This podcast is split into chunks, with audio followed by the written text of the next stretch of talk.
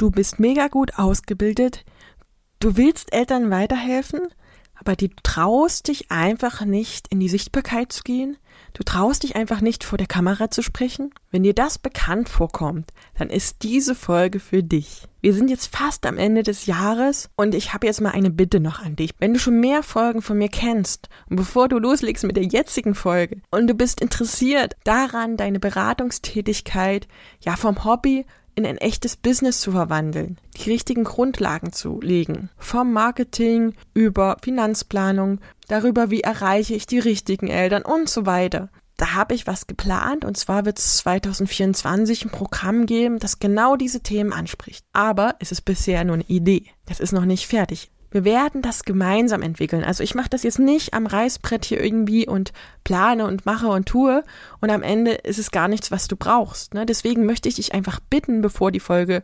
losgeht, einfach mal auf Pause zu drücken und auf hassliebe-marketing.de-umfrage zu gehen und dort die Umfrage auszufüllen.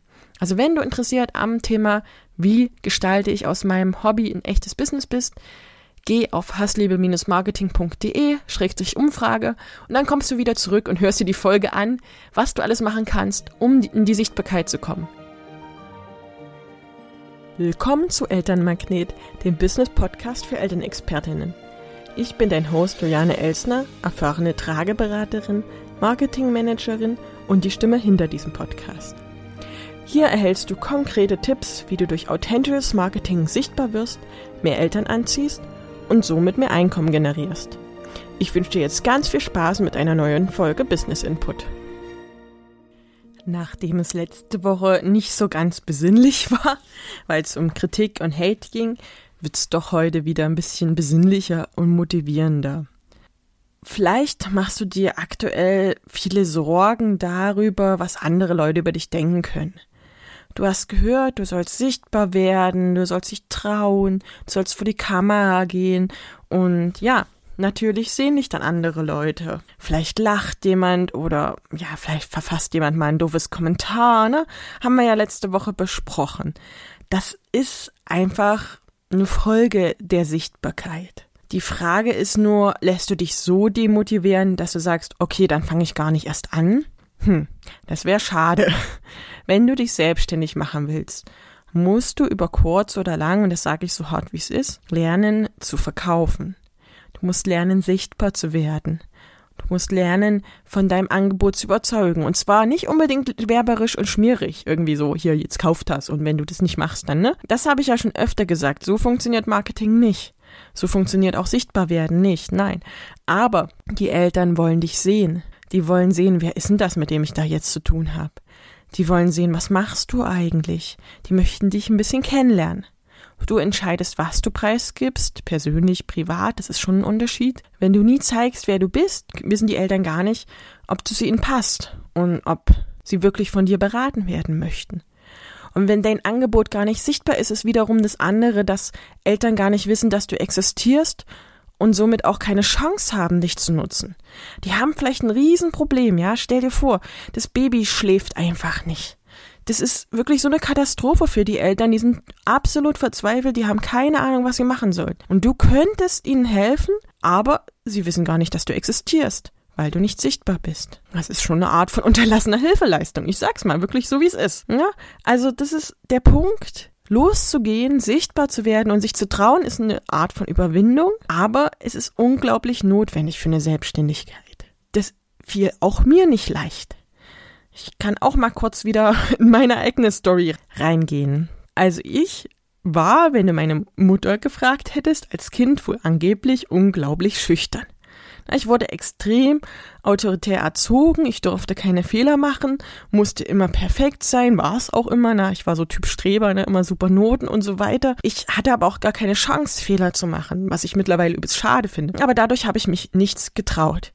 Also ich habe mich wirklich nicht getraut, den Mund aufzumachen oder wenig getraut. In der Schule habe ich mich tatsächlich relativ wohl gefühlt, da war ich sicher. Ihr könnt euch das nicht vorstellen, wie wenig ich gesagt habe. Ich habe mich in meine Welt zurückgezogen, ich habe ganz viel gelesen, war extremst introvertiert. Da kann man sich jetzt vielleicht gar nicht mehr vorstellen. Wer mich kennt, weiß, dass es nicht der Fall ist. Aber als Kind war das so. Na, ich hatte immer Angst, dass jemand mich auslacht, dass ich einen Fehler mache So, ich musste alles immer ganz genau durchdenken.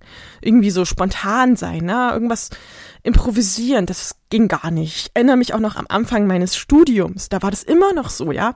Wir sollten im ersten Semester unseren Namen rappen und ich habe das nicht auf die Reihe gekriegt.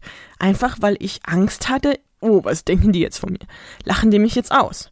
Ich war immer so, hm, Boden versunken, ja. Das ist wirklich ein schlimmes Gefühl, kann ich sagen. Also ich hatte total Bock drauf, auf das, was gemacht wurde, aber nicht auf irgendwas, was außerhalb dessen war, also was spontan war. Ist vielleicht auch nicht das Lehramt das beste Studium, was man sich am Anfang aussucht, wenn man so eine Persönlichkeit hat. ja, aber es ist einfach so, dass, dass der Rest Spaß gemacht hat. Ne? Ich konnte sehr gut mit Menschen, konnte recht gut merken, was die ähm, wollen. Das ist einfach ein Punkt gewesen. Aber dieses aus sich herauskommen und spontan sein, das, das lag mir tatsächlich an, an bis zum Studiumbeginn nicht. Also ich konnte schon erklären, ne? wenn jemand in der Schule gefragt hat, wie ist das, dann konnte ich das genau erklären. Wie gesagt, ich war ja, ich war ja clever. Ich, ich konnte da halt schon mit Wissen sozusagen auftrumpfen. Ne? Das war eigentlich in der Klasse auch mein, mein Vorteil. Ich habe dann Hausaufgaben abschreiben lassen und war damit nicht am Rande, sondern jeder wollte sich gut stellen, um die Hausaufgaben abzuschreiben. Aber das war das, wo ich helfen konnte. Das war so mein Standing. Ne? Und das, das, ich wollte wirklich den Menschen auch helfen. Ich fand, dass das eigentlich alles so für, zu mir passt und außerdem hatte ich ewig Angst vor Langeweile. Ne? Das habe ich jetzt noch. Acht Stunden im Büro sind einfach nichts für mich. Habe ich am Anfang schon gedacht, als ich jetzt bestätigt. Beschäftigt euch auch da mal wirklich mit eurer eigenen Persönlichkeit. Ich will da jetzt auch nicht weiter ausholen. So Scanner-Persönlichkeit und sowas würde ich mich vielleicht bezeichnen. So, da hatte ich mal ein Buch gelesen. Ein Bein ist immer auf dem Gas, also ich muss immer vorwärts und eines auf der Bremse. Das heißt, eigentlich möchte ich auch gerne mal unter die Decke und einfach meine Ruhe haben. Und ja, das habe ich jetzt aber auch erst alles so äh, festgestellt. Wichtig ist, dass man irgendwann man feststellt, wie man ist. Ne? Also deswegen mache ich in meinen Mentorings auch so Persönlichkeitstests mit den Leuten, dass man einfach herausfindet, ja, wie, ist eigentlich meine Persönlichkeit? Wenn ich halt jemand bin, der ganz viel Action braucht und gleichzeitig auch zwischendurch Ruhephasen, da ist zum Beispiel so eine Selbstständigkeit super. Ja, also beim Business muss zu mir passen. Und damit sind wir auch schon beim ersten Tipp im Prinzip. Das heißt, finde heraus,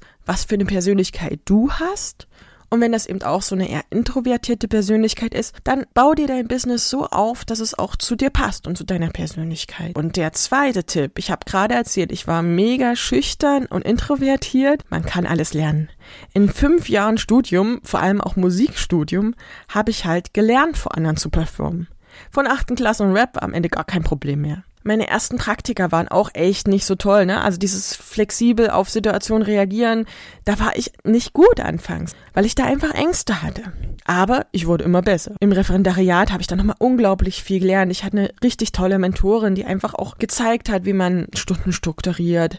Und da bin ich auch jetzt noch dankbar für, ich habe gelernt, den Unterricht so zu planen und die ganzen Stunden so zu planen, dass es einfach zu mir und meiner Person passt. Mittlerweile kann ich auch einfach mal eine Stunde labern, ohne was zu sagen und es macht mir Spaß. Auch hier im Podcast, ich arbeite mit Skript, also ich brauche meine Strukturen nach wie vor. Das mag ich gerne, aber dann mag ich das auch. Also ich rede auch hier Sachen, die nicht auf meinem Skript stehen. Na, also ihr müsstet auch mal mein Skript sehen, das ist wirklich sehr kryptisch, so sehr, sehr wenig drinne. Man kann das lernen. Also Tipp 2, man kann das Ganze präsentieren, lernen und es braucht einfach ein bisschen Übung und mit der Zeit kommt dann auch die Routine. Und damit verbunden ist auch gleich Tipp 3. Du musst in Anführungsstrichen nur Strategien entwickeln, die zu dir passen. Also wenn jemand sagt, du musst es so und so und so machen und nicht anders und es gibt keinen anderen Weg, ja, da hatte ich auch schon äh, Betreuer in Praktika und Unterrichtsstunden, die, da gab es nur deren Weg und das, das, wenn das nicht zu dir passt, dann kannst du es vergessen, ja. Also finde heraus, welche Strategie zu dir passt. So, warum ist das jetzt ein Marketingproblem? Ich habe ja schon mal gesagt, Menschen müssen dir vertrauen, Menschen kaufen von Menschen, du musst deine Persönlichkeit zeigen und Verbindung aufbauen. Es gibt andere Möglichkeiten, aber wir sind jetzt kein Riesenkonzern, der da irgendwie nur mit seinen Inhalten punktet, sondern wir sind eine Personenmarke, so nennt sich das. Also ihr als Person seid das Unternehmen und dementsprechend müsst ihr euch dann auch zeigen und in die Sichtbarkeit gehen. Du entscheidest halt, wie du das Ganze umsetzt. Lass dich da wirklich nicht unter Druck setzen. Ich habe fünf Jahre Studium gebraucht, um aus mir herauszukommen. Ne? Also vielleicht geht's bei dir schneller, das wünsche ich dir natürlich, aber es braucht Zeit. Und ich habe ja schon gesagt, du musst da dann einfach deine eigenen Strategien entwickeln, wie du das Ganze lernst. Trotzdem möchte ich dich damit jetzt nicht komplett allein lassen und da habe ich jetzt einfach mal zehn Tipps tatsächlich zusammengestellt, was du tun kannst, um aus dir herauszukommen, um in die Sichtbarkeit zu gehen, vor einer Kamera zu stehen und dich im Video zu präsentieren, weil das unglaublich viel Nähe schafft bei den Eltern. Ne? Also ja, deine Stimme ist toll, ja, ein Bild ist toll, aber ein Video ist halt einfach echt. Und danach entscheiden die Eltern auch, ob sie jemanden buchen oder nicht buchen. Tipp Nummer eins. Schreib dir einmal auf, was im Worst Case passieren kann und was im Best Case passieren kann. Na, also meistens ist es einfach nur eine Blockade im Kopf. Wir haben irgendwann vielleicht in der Schule mal gemerkt, dass jemand gelacht hat oder eben den Druck zu Hause gehabt, dass wir keine Fehler machen durften oder sowas. Es ist aber meistens in unseren Köpfen drin. Das heißt, das Ganze einfach mal zu Papier zu bringen. Was kann im Worst Case, am schlimmsten Fall passieren? Und Im schlimmsten Fall findet jemand, der das guckt, dich doof und entfolgt dir. So what? Eigentlich ist nichts passiert. Im schlimmsten Fall hast du jemanden, der persönlich dabei ist, ne? also den du persönlich kennst und der findet es doof. Ja gut, dann findet er dich halt doof. Was, was kann passieren? Im schlimmsten Fall spricht er nicht mehr mit dir. Ja gut, du brauchst keine Leute, die dich doof finden, ne? Also weißt du, schreib dir wirklich mal auf, was ist der schlimmste Fall? Und dann schreiben wir uns auf, was ist der beste Fall? Also was ist der Best Case? Im besten Fall gibt's etliche Leute, die dich toll finden. Gibt's Leute, die dich danach buchen.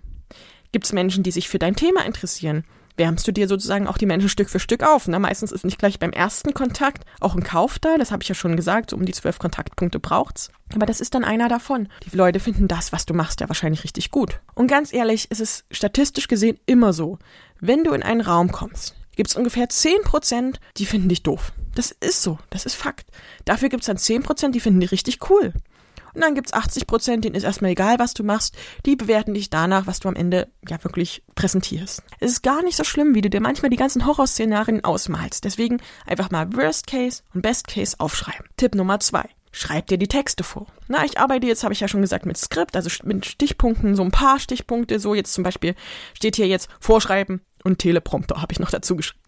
Das heißt, schreib dir die Texte vor, was willst du sagen, versuch, dass es nicht so auswendig geleiert klingt, aber wenn es am Anfang so ist, so what? Da gibt's so Apps, da kannst du die ganzen Texte schon vorschreiben. Das habe ich auch mal ausprobiert, mir ist es zu blöd, ich muss wirklich freier reden, aber das kann einem am Anfang helfen. Das ist wie im, im Fernsehen, ne? da steht vor den Leuten, die irgendwie eine Ansage machen, steht so eine, ein Bildschirm und da steht drauf, was genau gesagt werden muss. Und das kann man, wie gesagt, als App sich runterladen und sich dort die Texte eingeben und dann ja, liest man die anfangs einfach vor und versucht noch vielleicht ein bisschen freier dabei zu sprechen. Das, das kann einen für den Einstieg wirklich helfen und da vergisst du vor allem auch nichts. Dann der dritte Tipp. Stell dir vor, an der Kamera steht eine Freundin. Beziehungsweise vielleicht fragst du wirklich eine Freundin und sagst, setz dich mal bitte hinter die Kamera und ich erzähle dir das jetzt. Das heißt, du sprichst gar nicht mit der Kamera in dem Moment, sondern textest, textest deine Freundin zu. Und das kann dir helfen, dass du weißt, okay, die Kamera ist nicht dein Feind, sondern die Kamera boah, ist neutral oder ist sogar ein Freund. Wenn du Leute hast auf Instagram oder auf deiner Plattform, wo du dich gerade präsentierst und du denkst,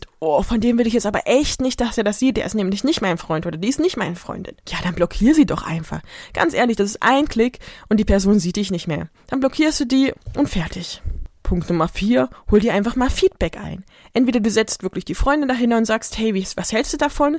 Oder du bist dir selbst auch eine Freundin und sagst, hey, wie würdest du jetzt mit deiner besten Freundin darüber reden? Oder du fragst mal jemanden, der das gesehen hat, irgendein Bekannter, hey, wie fandst du das jetzt? Die meisten sagen dann nicht, oh, das war jetzt total doof, sondern die meisten formulieren das positiv, wenn es gute Freunde sind. Dann würde ich auch nur gute Freunde fragen, ne? Also hol dir einfach mal Feedback ein oder auch von Eltern, hey, ich habe jetzt das erste Mal mich getraut, was sagst du dazu? Und wirklich, da kommen nicht die negativen Kommentare, was du denkst. Das ist alles in deinem Kopf. Du kannst viel mehr, als du dir selber zutraust. Punkt Nummer 5.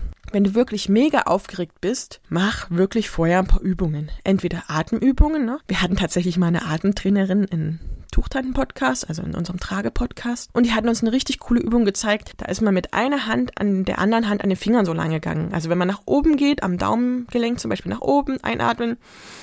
Und dann geht man wieder runter ausatmen. Und diese Übung ist richtig angenehm. Also wenn ihr da eure Finger raus rumgeht, so einatmen, ausatmen. Und dann kommt man auch echt zur Ruhe. Oder eine kleine Entspannungsübung, eine Meditation anmachen. Auf YouTube gibt's da ganz viele. Eine Pause machen. Einfach erstmal runterkommen. Und dann ist man auch nicht mehr so aufgeregt. Und wenn man innerlich ruhig und ihr merkt schon, meine Stimme ist sogar ruhiger geworden, ruhig und entspannt ist, dann macht's auch einfach mehr Spaß und dann fühlt man sich auch nicht so unsicher. Punkt Nummer 6. Ihr müsst nicht mit einem Live-Video anfangen. Ihr könnt das Ganze so oft wiederholen, wie ihr wollt. Das heißt, wenn euch der erste Cut, das erste Video, die erste Präsentation nicht gelingt, ist das überhaupt kein Problem. Also ich nehme Stories manchmal auch drei, vier Mal hintereinander auf, bis es mir gefällt. Macht nur nicht den Fehler, immer noch den kleinsten und kleinsten und echt also wirklich ins detailsten, perfektionistischsten äh, Cut zu schaffen, den es gibt, sondern geht dann irgendwann raus es ist auch okay, wenn es nicht hundertprozentig perfekt ist. Macht eine Untertitel drunter, schneidet das Ganze und raus damit. es gibt Sicherheit zu wissen, okay, wenn es jetzt doch nicht beim ersten Mal geklappt hat, mache ich es einfach nochmal. Und ganz ehrlich, meine ersten Videos waren auch katastrophal und ich habe sie trotzdem gesendet und habe dann Stück für Stück gelernt. Das kannst du auch. Punkt Nummer sieben zum Thema Wohlfühlen wieder nimm Kleidung, in der du dich wohlfühlst. Ne? Also du brauchst jetzt nicht den Anzug, wenn du dich in einem Anzug nicht oder einem Blazer oder sowas nicht wohlfühlst oder eine Bluse oder irgendwas, dann mach's im Schlaberpulli. So what? Es interessiert keinen. Es guckt sich keiner deine Kleidung an. Hauptsache du fühlst dich wohl. Punkt Nummer 8. Hab dein Ziel klar am Blick. Vor zwei Wochen war ja der Jahresplanungsworkshop. Die Leute mussten Ziele formulieren. Das würde ich dir auch immer raten. So, was ist mein Ziel? Was bezwecke ich mit meinem Business? Stell dir vor, wie das sein könnte, wenn du auf einmal sichtbar bist, wenn die Leute dich buchen und dich finden und einfach das toll finden, was du machst. Na, das ist einfach ein richtig tolles Warum. Ne? Kenne dein Warum. Das ist wirklich die halbe Miete. Punkt Nummer neun.